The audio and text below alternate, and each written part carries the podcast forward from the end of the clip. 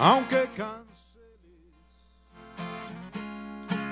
aunque niegues mi amor, aunque me ignores, aquí estoy corazón, puedes gritar, puedes voltearte y pensar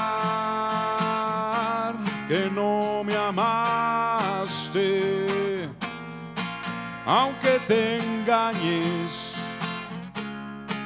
aunque escondas el sol, aunque me entierres, a tu lado yo soy, puedes dejar de imaginarme. Puedes fingir exiliarme. Aquí estaré esperando que la rabia nos olvide.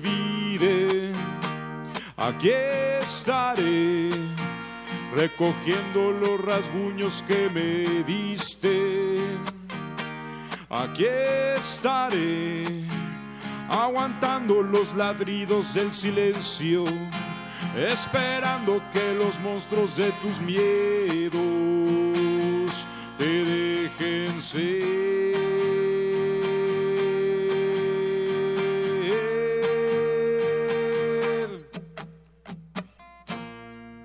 Podrás mentirte e inventar tus sueños.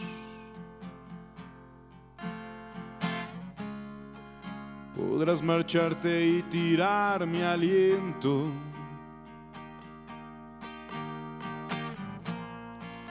Aunque me mates, aunque cague el cielo.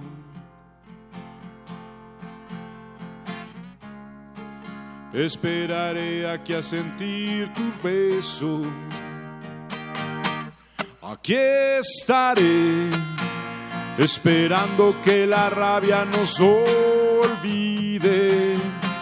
Aquí estaré, recogiendo los rasguños que me diste. Aquí estaré, aguantando los ladridos del silencio, esperando que los monstruos de tus miedos ah,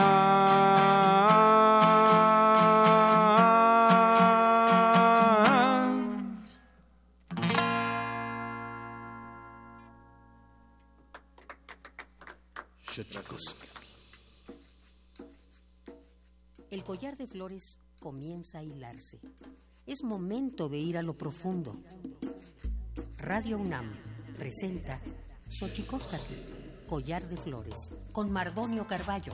Hacemos revista del México profundo.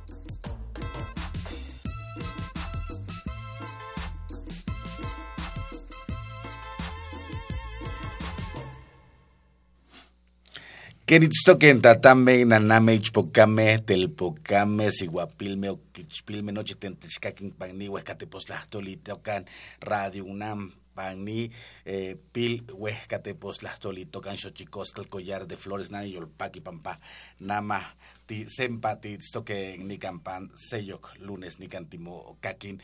Hola, ¿qué tal? ¿Cómo están, señoras, señores, niños, niñas, mujeres jóvenes? Hombres jóvenes. Yo muy feliz de estar una vez más aquí en este espacio, en este maravilloso invento que es la radio, en este pequeño espacio que tenemos en la eh, radio universitaria de nuestro país. Se llama Xochicosca, collar de flores. Y bueno, como usted pudo ver, tenemos en la música a San Pascualito Rey, que ya está con nosotros aquí, y tenemos a Marco Treviño y Jorge Zárate de la Asociación Nacional de Actores para hablar de los derechos que tienen los artistas de este país. Así que Vamos, pero antes vamos a esta sección que nos dice lo bien que lo hemos hecho, pero sobre todo lo mal que lo hemos hecho alguna vez. Vamos con las efemérides de esta semana.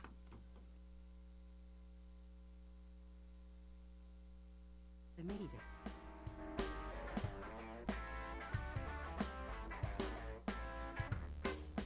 10 de diciembre de 1950, Día de los Derechos Humanos, para conmemorar la Declaración Universal de los Derechos Humanos, que deben ser el ideal común de todos los pueblos y todas las naciones.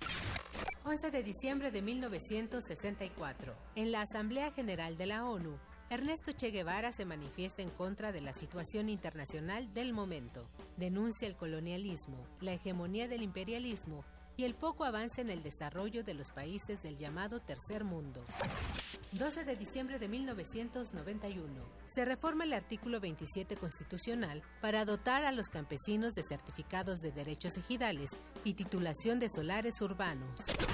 13 de diciembre de 2000. El colectivo Basta Ya recibe en Francia el Premio Sarajov de Derechos Humanos que otorga el Parlamento Europeo.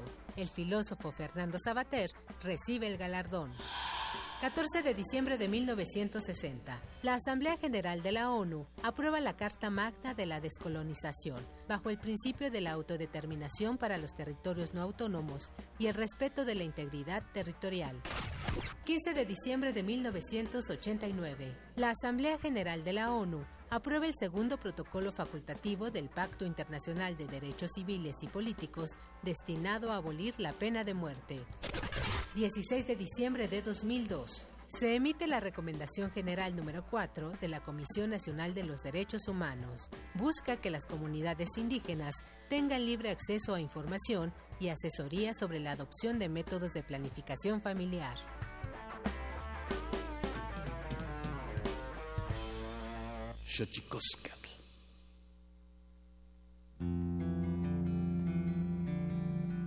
La Comisión Nacional de los Derechos Humanos presenta Sanili o la conversa.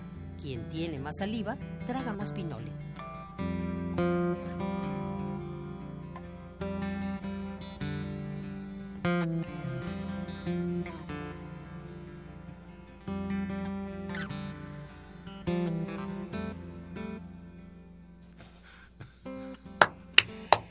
Es un programa de lujo, fíjense que no lo habíamos planeado así, pero resultó así. San Pascualito Rey, que entre otras cosas, además de su trabajo en, la escena rockera nacional, también haces mucho trabajo para películas, ¿no? Querido amigo, bienvenido. Gracias, gracias, Mardonio. Este, sí, así es. Llevo ya como 10 años haciendo música para películas, series. Digo, en los últimos años series porque ahorita es la fiebre, ¿no? También de las series. Y este y la verdad muy contento y como que se ve muy bien con lo que hago en el rock, ¿no? O sea, en el rock pues es otro rollo, es como mi música, mi es algo más personal.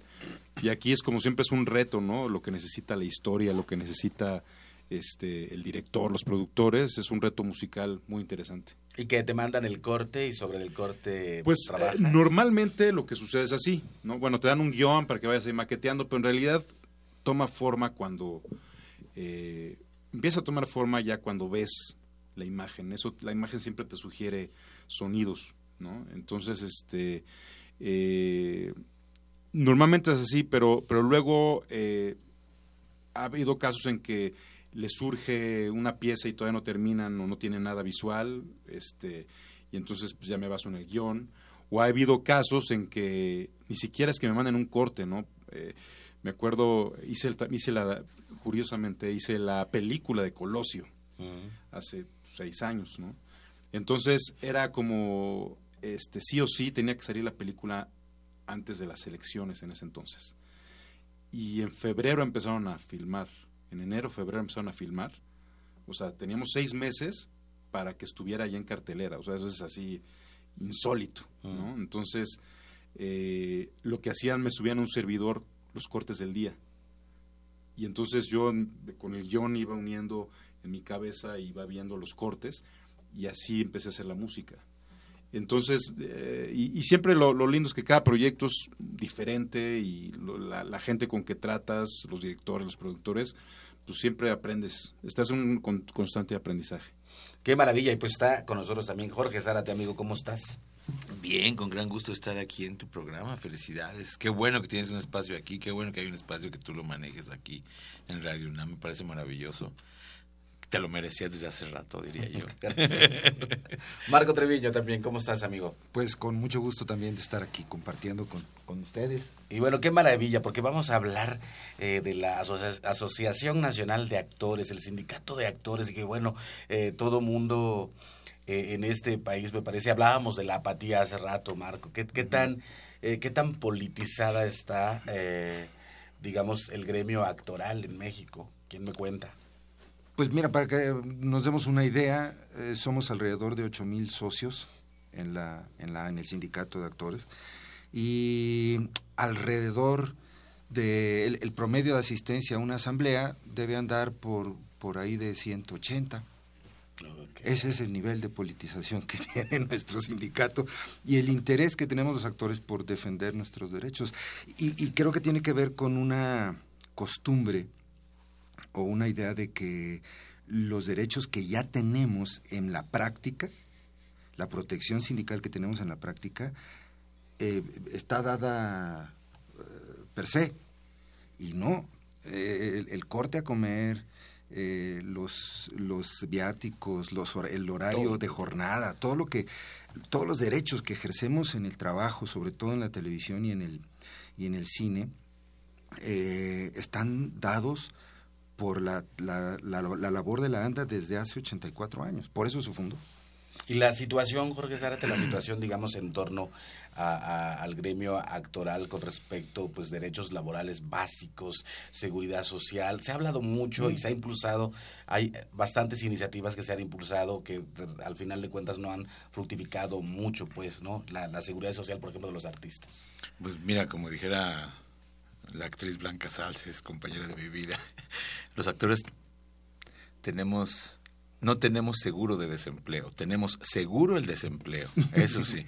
Así que en ese sentido este, es muy claro cómo pues, nos han dejado a la buena de Dios, no hay nada que nos defienda, digámoslo así. A pesar de ser uno de los gremios más, eh, digamos, más eh, politizados, más eh, activos políticamente hablando, resulta que para dentro de la organización, para dentro del propio gremio, no hay ese interés de, de activación o de participación. Sí pareciera que estamos muy activados políticamente, pero resulta que nuestro gremio, pues nada más no lo hemos atendido. Muchísimas de las cosas que se perdieron en la ANDA misma fue por la ausencia de los socios de ir a las asambleas. O sea, yo mismo me puedo, eh, puedo decir que pequé de omisión en ese sentido porque sí es cierto que no íbamos a las asambleas hasta que nos empezaron a jalar los compañeros que se activaron de nuevo, empezó a haber este efervescencia política de nuevo dentro del gremio para la ANDA, hacia la ANDA y de algún modo empezamos a lograr una presencia que tuvo que ver ya en las elecciones pasadas y pues ganamos. Y ahora sí, eh, ya la hicimos por ahí en ese sentido y pues tratamos de hacer las cosas diferentes en ese, en ese rubro. Eh, la situación es tan clara de que hay tales costumbres y modos, como decíamos ahí cuando entramos, que parecíamos casi tribus, diríamos así, sin que esto fuera peyorativo, por supuesto. Uh -huh. Pero en ese sentido, hablando de los modos y costumbres, eh, nos estaban rigiendo más ellos que realmente lo que implicara el estatuto. ¿No? Entonces, en ese sentido, pues ya llegamos ahora a tratar de hacer las cosas, digámoslo, bien, en el sentido de que tratamos ahora de pues administrar para todos, ¿no? En ese sentido, logros que antes se hacían quizá a un nivel más eh, cupular nada más, de repente habremos tratado de que se lleven a, cabo para todo el mundo. Y tratamos de que en ese sentido pues haya esa actividad gremial. Y, y, hay algo, mira, cuando recién entramos nos tocó presentar una ponencia en el Congreso Nacional de Teatro. Y justo trata, trataba sobre los derechos humanos o las, los, eh, la cuestión de la previsión social mm. para los artistas en general. Eh, y bueno, la, la, la ponencia hablaba de justo, no tenemos una protección real en ese sentido. Eh, tú, tú, preguntabas o hablabas de los derechos humanos al mm. principio. Eh, en general y en teoría, todos los artistas de este país tenemos derechos humanos. Mm. En la práctica no los tenemos. Es, esa es una realidad. Eh, nosotros como sindicato tenemos una eh, servicios médicos particulares, pero solo uh, a, a mil de ocho mil porque económicamente o financieramente no podemos darle a todos. A, afortunadamente, Cintia Clitbo, que es secretaria de Previsión Social, logró algunos convenios para dar servicio a todos los socios, aunque no cubrieran sus cotizaciones o no fueran O aunque- activos. o aunque- exacto, o aunque ¿no? no, tuvieran por estatuto eh, posibilidades de tener sí. esos derechos. Y eso me parece un logro muy bueno de esta administración. Entonces, en ese sentido ya tienen. Sin embargo, sí hay, sí hay diferencias. Y, y bueno, nuestra jubilación es paupérrima. O sea, Tenemos jubilación. en, Ay, es- o ay, sea, sí hay. en, en gen- en general, en la ANDA, el máximo es de 3.600 mensuales. Wow. Eh, pero estamos hablando nada más de los actores. y, y solo de, de, de- de un porcentaje mínimo de los 8 mil. Claro. Y el maestro Sastre hablaba de que en, en la República Mexicana hay alrededor de 60 mil actores independientes. Claro, fíjate que yo ahora ahora que están, bueno, yo tuve mis inicios, para la gente que no lo sepa, en el teatro y de repente ahora pienso en las veces es que, que nos subíamos al paso de gato, por ejemplo, ¿no? A acomodar, ya, ya sabe la gente que nos está escuchando aquí que, bueno, hacer teatro es, es básicamente un, un trabajo pues de amor y de pasión, ¿no? O sea, te subías al, pas- al paso de gato que no sé a cuántos metros de altura está, o que de repente en estos eh, sacrificios actorales en los cuales uno siempre intenta hacer, sobre todo cuando es más joven, hacer cosas mucho más arriesgadas y de repente uno no se da cuenta que está arriesgando mucho más que, que una escena y mucho más que una función, sino la vida también. No hay nada que nos proteja en ese sentido, fíjate, y eso es muy interesante. eh, y yo lo puedo percibir ahí en la Secretaría de Estadística. Me gusta mucho ejemplificar con esto que eh, todos los que han llegado ahí a, a platicar conmigo, a pedir sus derechos o a, o a ver su cambio de calidad sindical, eh, casi todos eh, lo que nos agradecen ahora, a mí, me, a mí me sorprende y yo no lo puedo creer, que nos digan, qué bueno que ahora ya nos reciban.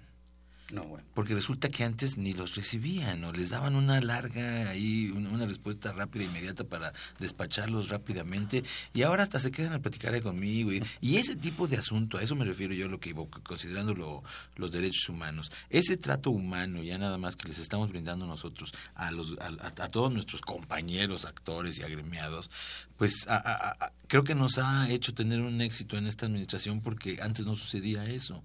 Antes no había esa posición en la cual, al menos humanamente hablando, fueran atendidos quienes llegaban ahí a pedir lo que tuvieran que pedir. Realmente eran bateados a la menor provocación y no escuchados. Entonces, yo insisto en esto, no es de que seamos más democráticos ni nada en ese sentido, simplemente hay una actitud realmente de más humanidad, porque pues, eh, pues nos- no- de algún modo lo sufrimos también nosotros, eso que todos los demás han sufrido.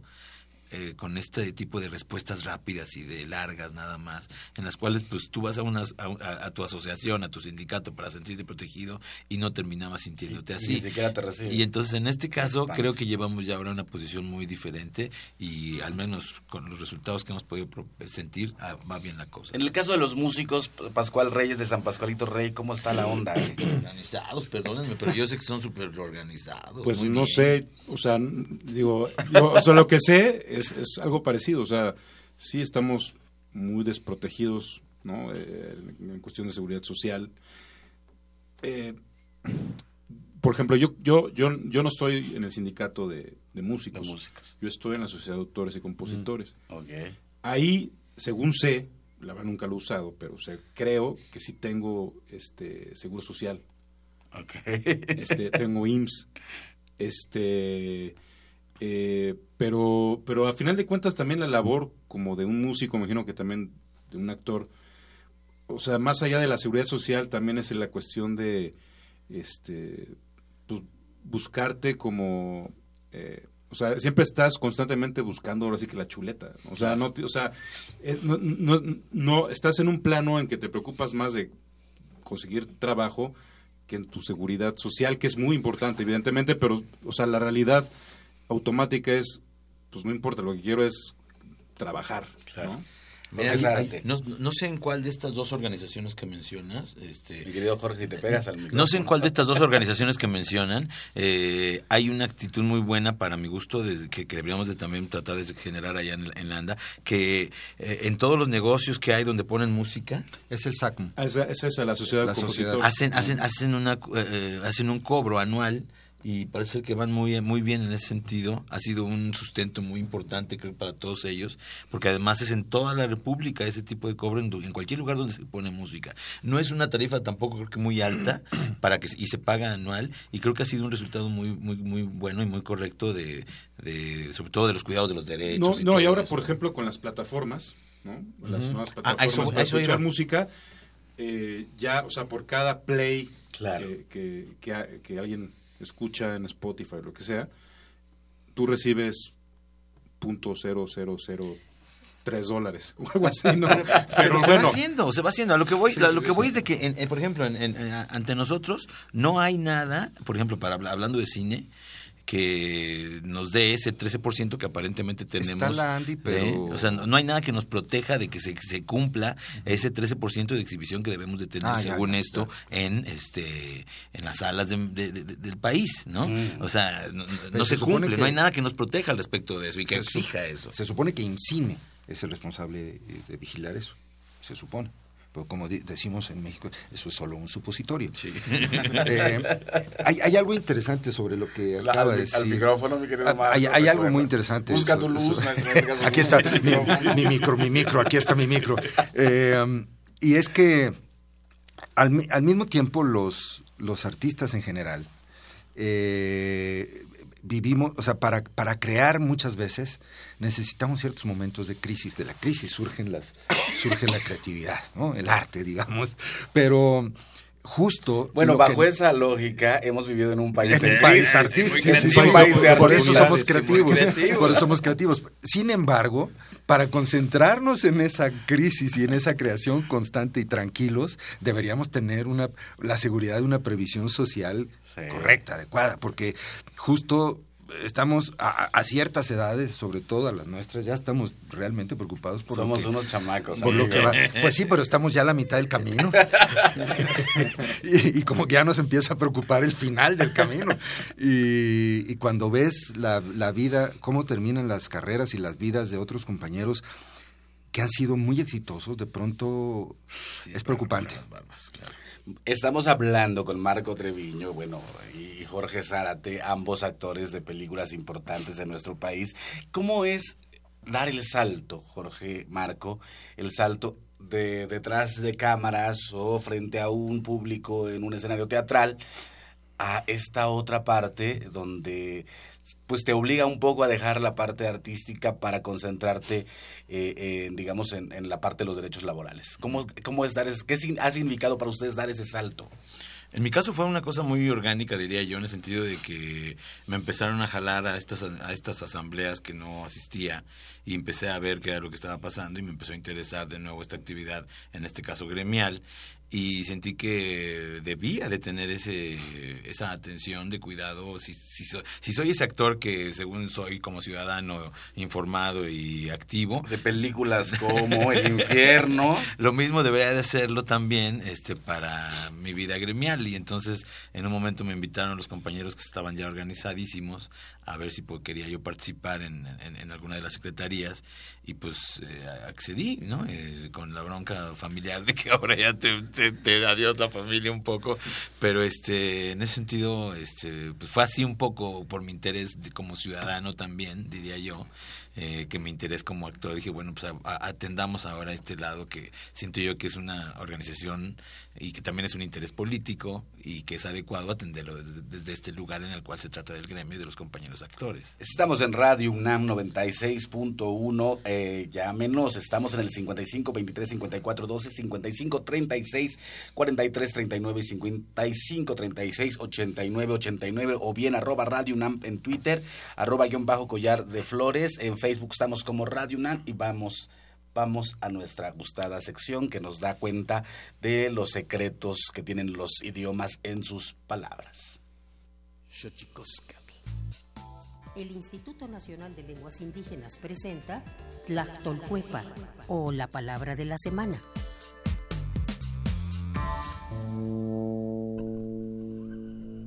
Steitia.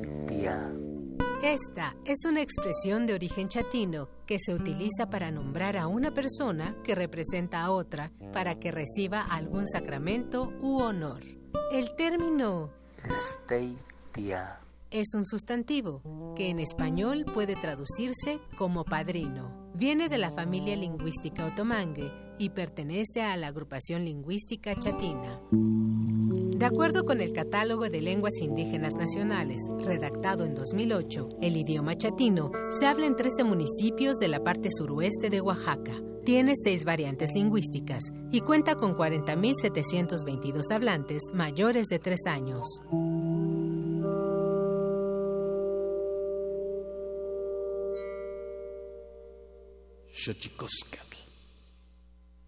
Pluriversos PUIC, un mundo culturalmente diverso. Espacio en colaboración con el Programa Universitario de Estudios de la Diversidad Cultural y la Interculturalidad.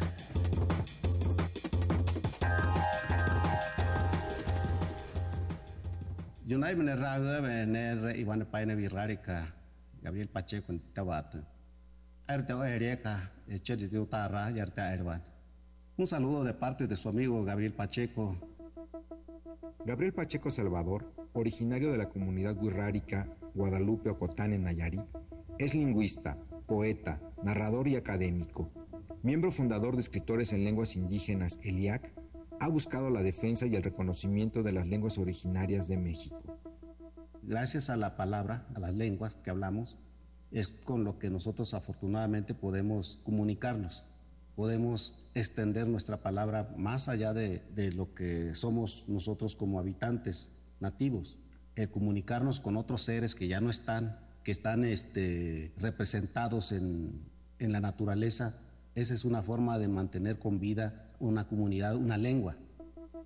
En un momento en que la preservación de las lenguas indígenas se ve amenazada por la educación occidental, los abuelos, sabios conocedores de la cultura, juegan un papel fundamental en la conservación y transmisión de este reflejo identitario.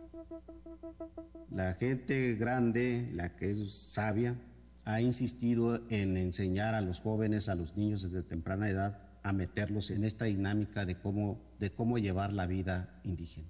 Esta enseñanza es milenaria, es la forma en que nosotros hemos, hemos aprendido y es la forma en la que nos hemos venido conduciendo. Uno de los papeles principales de las universidades públicas debe ser impulsar la enseñanza y conservación de las lenguas.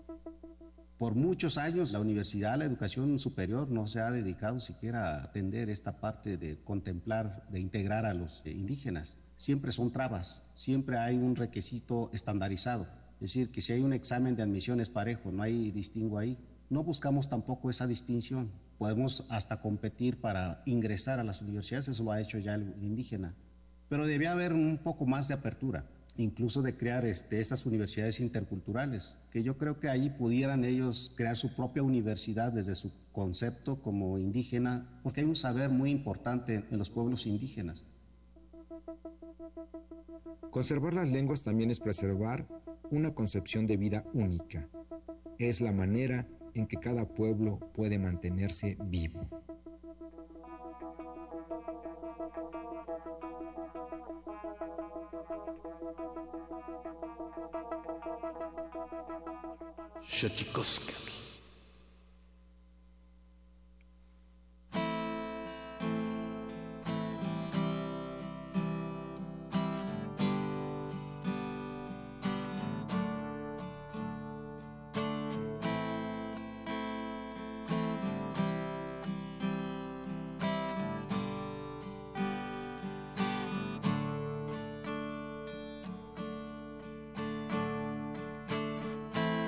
Si sientes pesar, si no quieres voltear, si crees que no puedes seguir con tu andar.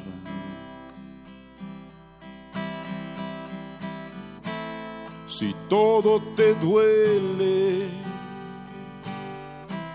si todo se va. No llores más, la vida vendrá.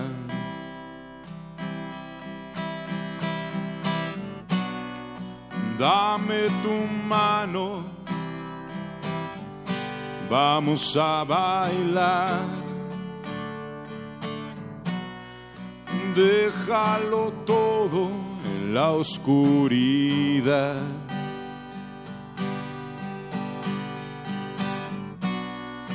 Dame tu mano, vamos a bailar. Déjalo todo en la oscuridad.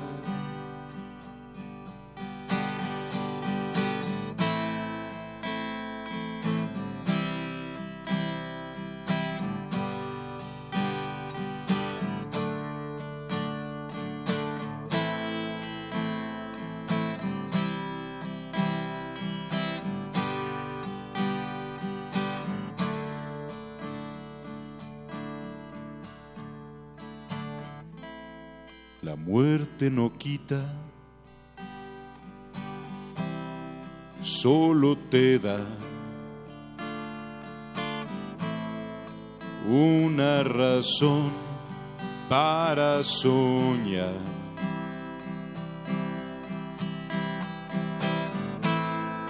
Abre tus brazos,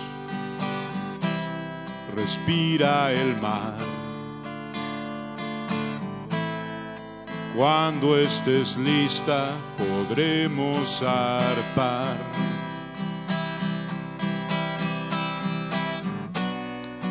Dame tu mano,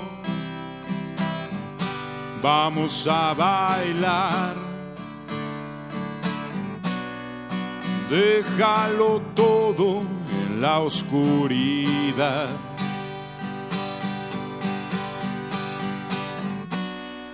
Dame tu mano, vamos a bailar. Déjalo todo en la oscuridad.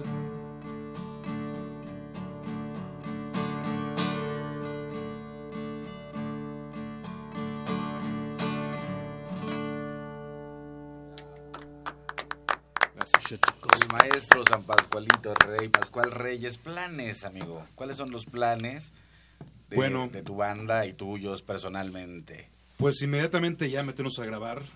Ahorita acabamos de cerrar un ciclo, como bien sabes que Alex Otaola, después de casi 10 años, este, pues se salió de la banda. Y entonces ya tenemos la nueva alineación y Ah, danos la, la primicia, maestro. ¿Quién entra en lugar de Alex Otaola? se llama Vicente Jauregui. Ajá. Eh, él fue editor de una revista, eh, bueno, de Marvin, una revista como de rock, este, y aparte es escritor también. Y, eh, y toca una banda que se llama Capo, que es como rock pop. Y es muy buena onda y aparte hay mucha química. Entonces, inmediatamente nos vamos a meter a, grabar ya con, con, con Vicente. Ya hay nuevas canciones. Y, y pues eh, ah, tenemos, tocamos en Costa Rica en marzo, después en febrero tocamos, hacemos una gira en Estados Unidos. Este, y bueno, vamos a estar creo que en Sonora, en Veracruz, eh, recorriendo, eh, digamos, el país rumbo a los 20 años, que ya es en el 2020, los 20 Ok. años de la banda. 20 años, maestro. 20 años. ¿Cómo ha pasado el tiempo? De hecho, ¿Cómo- tú estuviste en la celebración de los 15, de los 15 años de la banda. Ajá. Sí. Sí. es que para la gente. No, no, no, en los 15 no, en los 10 10 años del primer disco. En los 10 años del sufro. Del sufro, sufro, sufro. Sí. Es que para tan. Aquí con Jorge Zárate y Marco Treviño, bueno, de repente me aviento poemas con bandas de rock y bueno, San Pascualito un día me invitó a hacer Beso de Muertos, si no mal Así recuerdo. es. Exacto. Una rolota que era una cosa de una altura incalculable, porque en la versión original la hace ni más ni menos Javier Corcovado. Así es. Qué locura Pero esta. la verdad la llevaste a otro lugar increíble, ¿eh? Cuando, Qué maravilla. cuando tuvimos el honor de que estuvieras. No, hombre, maestro, pues está, está increíble. Y ahorita estabas platicando, este, eh, aquí entre, lo, siempre lo más, creo, a veces muchas cosas interesantes, no sé si lo más, pero muchas cosas interesantes este, surgen cuando están, digamos, las, las capsulitas que nos mandan las instituciones para hacer este programa. Y decías que qué maravilla que por lo menos los actores tienen corte a comer y que alguien está... pero tú decías, los músicos nadie, o sea, llegas, llegas al lugar donde vas a tocar y estás ahí como... No, si bien te va, comes, ¿no? O sea, sí, porque o hay veces en que te tienes que levantar temprano para la prueba de sonido y después tienes que ir a entrevistas y después de las entrevistas tienes que ir a, X, bla, y después antes del show, ni modo que comas antes del show porque pues cantas y entonces terminas, term- o sea, haciendo si bien te va dos comidas, ¿no? Entonces, sí, sí, cuando estás como en la gira, sí hay un desorden alimenticio tremendo, ¿no? Y luego, obviamente, no en todas partes te dan el catering, pues que quisieras, ¿no? O sea, entonces te la pasas durante semanas comiendo pizza, pizza, pizza, pizza, si bien te va un sushi, ¿no? Este, o sea, es así como, esa es como la vida del músico a veces, cuando te subes en- a la carretera y no paras, ¿no? ¿Qué es lo peor que te ha pasado, Pascual Reyes? ¿En qué sentido? En ese sentido, de, de- de- de- de tus derechos De laborales mis violentados. derechos, este, híjoles, no sé, eh, pues no sé, no sé si sea parte de, de mis derechos en que un perro policía no me muerda. Este, en el Vive Latino me mordió un perro policía así de la nada. Ok. Este, eh, pero, pues no sé, de- o sea, normalmente sí nos atienden, ¿no? O sea, cuando llegamos a un lugar nos atienden y nos atienden de comer, pero es eso, o sea, vamos, te dan de comer pizza y te dan de comer pizza y pizza y todo, y entonces dices, bueno, quiero una ensalada, ¿no? Pero de luego también el comer ensaladas fuera de casa, lo- No, bueno. o sea, es un rollo, ¿no? Este, pero eh, la- la- la- las, las comer a deshoras, eso es verdaderamente... Es terrible. O, o luego, por ejemplo, pues tú terminas el show a la una de la mañana y, y, pues terminas yéndote del foro, tú sabes, terminas yéndote del foro a las 3, 4 de la mañana, para entonces a las 5 agarrar el, el- el- el avión o lo que sea, al siguiente show, y así te la pasas, ¿no? Sí, sí, sí, las giras son terribles. Sí, sí, eso, eso es muy, es muy, o sea, lo disfrutas de- en cierta manera, pero también llegas hecho Pomada. pomada. Marco Treviño, Jorge Esara te pregunta aquí, este eh, Enrique Santamaría de la colonia Roma, ¿cómo llegarán a crear el sindicato a pesar de los obstáculos y cómo lograrán consolidar su dirección? El, el sindicato está creado, está estructurado y tiene una vida ya de 84 años. Eh, difícilmente tumbas una organización De ese calado. de ese calado. Ah, ¿Cómo llegaremos a consolidar nuestro proyecto que queremos que sea el, el- el proyecto de todos los socios? No es personal, no es un proyecto personal, es un proyecto gremial. Y, y bueno, nos preocupa porque no es, nosotros, a nosotros nos quedan tres meses, tres años y medio, perdón. No, Tres te- años y te- medio. te- ahí te traicionó. Mi esperanza. El mi- subconsciente, sí, tuviste sí, un lapsus, sí. maestro. Así es, no. Tenemos todavía, nos quedan tres años y medio. No sabemos si vamos a, a- a tener tiempo suficiente para, para concretar los proyectos. Nos preocupa definitivamente cómo vamos a, darle eh, continuidad a estos proyectos y ahí uno, uno de esos proyectos justamente tiene que ver con la integración de los jóvenes en el sindicato. Eh, eh, es decir, debiera, o sea, sonaría que cómo, no hay jóvenes sindicatos. Sí, por supuesto que hay un montón de jóvenes, pero la mayoría no tienen conciencia de esta pertenencia al sindicato y de la importancia de su participación en el sindicato. Y, necesitamos esa, es- esa labor, y esa integración, y, pues tendremos que acercarlos y estamos en eso, estamos buscando este, atraerlos. Con lo principal que se lucha, yo siento que es contra la apatía, realmente. Sí, es una sensación tal cual como pasa con el país, ¿no? Que de repente ahorita es muy perceptible que la actividad ciudadana tiene que ir también conformando este gobierno que estamos aquí queriendo levantar, ¿no? Nuevo, estas nuevas formas de gobierno, pero sí tiene que haber ese, esa, mantenerse esa actividad ciudadana que de algún modo fue lo que lo sustentó. ¿no? Entonces, en ese sentido, también aquí hablando gremialmente, pues yo lo que veo es que sí existe mucha apatía, eh, que de repente cuando haces una reunión de comisión o, o simplemente la asistencia, lo que tú quieras, que pedimos a alguien para una comisión XY que de repente pues no hay. No, nadie se, se ofreció. Entonces, e- e- ese tipo de apatías son las que de algún modo creo que mm, no sé cómo le vamos a hacer para tratar de motivar a la gente a que se anime a participar en ese sentido, porque creo yo que tiene que ver con algo que está dentro de ti y ese sentido de pertenencia a un gremio. Entonces, si a lo mejor tú eres un actor que también hace otras cositas, quizá no te veas tan únicamente como actor y entonces sí des chance de que pasen otras cosas, pero si te percibes que esa es tu única forma y que no te imaginas haciendo otra cosa, yo creo que sí deberían de, activarse en ese sentido, participar mucho más de, de lo que sugiere la ANDA. Hay muchos actores que, que nos sentimos desprotegidos, ¿no? Eh, sobre todo los actores que no tienen oportunidad de tener trabajo constante eh, en cualquiera de las, de las especialidades que hay en el sindicato. Y, pero es, es, y de pronto se sintiera como que es que el sindicato no hace nada por mí. Pero lo que ahora estoy entendiendo, ahora que estoy dentro de la estructura operativa, que es, una, es un trabajo de, de, dos vías.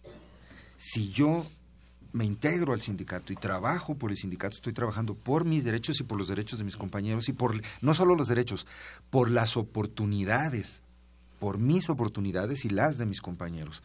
Y es ahí donde necesitamos crear una conciencia para poder tener fuerza. Como dice Jesús Ochoa constantemente, un actor no, no tiene fuerza, pero todos juntos tenemos, somos imparables. Y eso es lo que necesitamos, que, que nos unamos en, en, una misma dirección y luchemos por lo mismo todos juntos.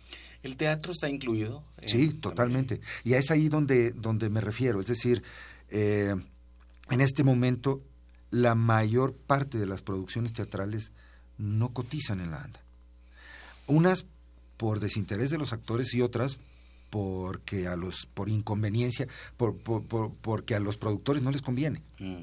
entonces los productores buscan cómo salirse pero es una es como ¿qué, ¿qué, es lo que ha dejado históricamente la anda en los últimos 30 años una escisión con los productores porque hemos dado una pésima imagen a través de nuestras acciones. ¿Cómo quitarle la carga negativa a los sindicatos? To, to, totalmente es una, una, una, yo digo, insisto, desde la campaña cuando estábamos en, en, en la planilla, necesitamos hacer una reingeniería conceptual. Y también tiene que ver con la fama que se han hecho los sindicatos. O sea, de algún modo los sindicatos en México nunca han funcionado. Casi todos los sindicatos en México son de carácter charro. ¿no? lo que les llaman charos o blancos. ¿no? Entonces, en ese sentido, el, la ANDA era uno de estos, uno, un blanco, digamos. Se así. fue, originalmente no lo era, ¿eh? Uh -huh. Se transformó, sí a la mitad de su camino se transformó. Sí era combativo en un sí. inicio, y sí protegió muchísimo a los, a, a los agremiados, pero en, en, en, su trayecto efectivamente se fueron involucrando gentes que tenían que ver más con la política y de algún modo se lo llevaron a otros lugares. Fíjense que para un poco para esto, para ahondar en esto, eh, el otro día investigando, Lupe Vélez, una, una actriz de las primeras que triunfó en, en, Hollywood y que bueno, sí. se suicidó eh, en Estados Unidos, eh, le, leyendo los periódicos nos encontramos con que fueron Jorge Negrete y Cantinflas uh -huh. los que es, al frente del sindicato los que hicieron todo, digamos que el cuerpo de Lupe regresara a, a, a, México. Y ahí te das cuenta, dices, ¿cómo es posible que actores de la talla de Jorge Negrete y Cantinflas estuvieran involucrados en las cosas sindicales? Es que fíjate que es, esto, es lo, esto es algo maravilloso que es lo que yo, ahora que, que estuve en este encuentro en, en Argentina de, de, sindicatos de actores latinoamericanos, la enorme diferencia que hay entre los sindicatos mexicanos y los de, los de Latinoamérica es que los mexicanos nacen por un interés político de control de voto y de tener control sobre la fuerza laboral. En Sudamérica, en, en Latinoamérica al, al no. micrófono, Marco, Perdón, busca tu en, luz. en Latinoamérica, se me olvida, en, en Latinoamérica no, en Latinoamérica es diferente en Latinoamérica sí nacen buscando una lucha uh, por los derechos, como justo nació la ANDA en México. La ANDA es fundada por, un pequeño grupo de actores, estrellas todos, que se dieron cuenta que sus compañeros estaban totalmente desprotegidos, con salarios de hambre y, con condiciones terribles. Y, entonces cuando se dan cuenta nuestros compañeros estrellas de esta disparidad, lo que hacen es fundar el sindicato para protegerlos a ellos. Y eso se nos olvidó en algún, en, el, en algún punto del camino. Y nos transformamos en otro sindicato más clientelar. clientelar. Mm. Fíjate que hay otra anécdota de sindicatos que eh, Dariofo dicen que, bueno, Dariofo, el gran actor, pre, además premio Nobel de Literatura que me encanta, el, el gran transgresor, el gran juglar, eh, decía que él, que, que un día se llegó a una ciudad a dar porque Darío Fo llenaba estadios, llegó a dar una función y resulta que el sindicato que en ese momento hacía, no me, creo que, me, que Vasos era lo que hacía ese sindicato, eh, él estaba el paro del sindicato y entonces lo que hicieron fue que eh, él obligó a los asistentes a su show a que compraran un vaso para apoyar al sindicato. Y me parece que ese tipo de cosas tendrían que volver a, suceder. Oigan, llegamos ya al final, muchachos, al final, qué rápido. Jorge Zárate, muchas gracias. Jorge Zárate, eh, la, dictadura perfecta, el infierno, Rudo y Cursi, bueno, maravilla tenerte aquí con nosotros. Marco Triviño, también eh, series, Capadocia, Sense8, y bueno, qué maravilla que estés aquí.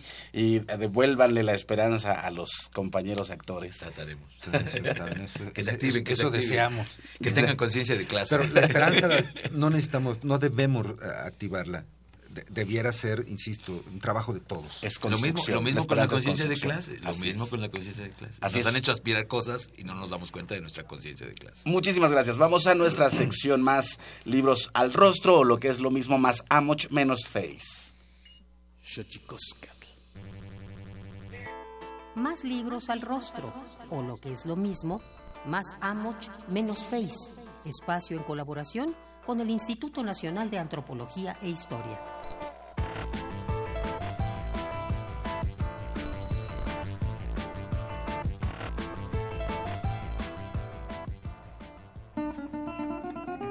La Mixteca de la costa de Oaxaca, los Altos de Chiapas y la Tierra Caliente de Michoacán son tres de los muchos lugares que nutrieron las investigaciones de Thomas Stanford en la década de los 50.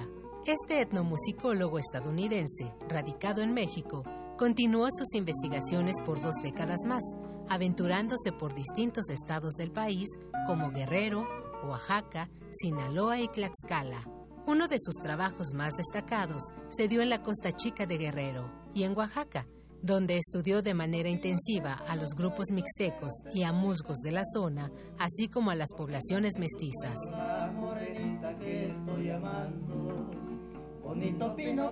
El disco Música de la Costa Chica de Guerrero y Oaxaca reúne los ritmos de estos tres grupos, además de incluir música afromestiza. La mayor parte de las piezas son cantadas y corresponden a los géneros más representativos, el son y la chilena. Te invitamos a escuchar música de la Costa Chica de Guerrero y Oaxaca, de la colección Testimonio Musical de México. Encuéntralo en librerías Educal y tiendas y librerías del Instituto Nacional de Antropología e Historia.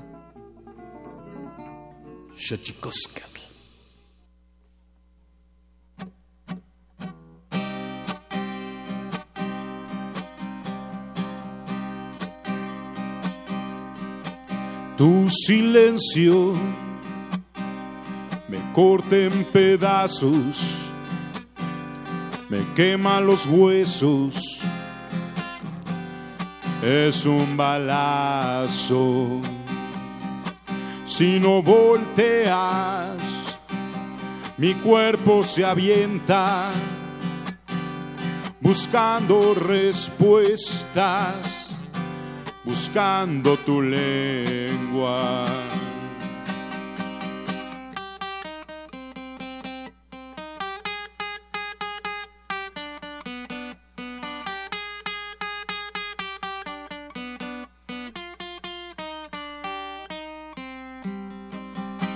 Un momento, una grieta en el cielo una fuga en la furia, un vacío que inquieta es la entrada al infierno. Si te vas, vete gritando. Quiero saber que me quisiste, que me vas a extrañar. Si te vas, vete Quiero saber que me quisiste, que me vas a extrañar.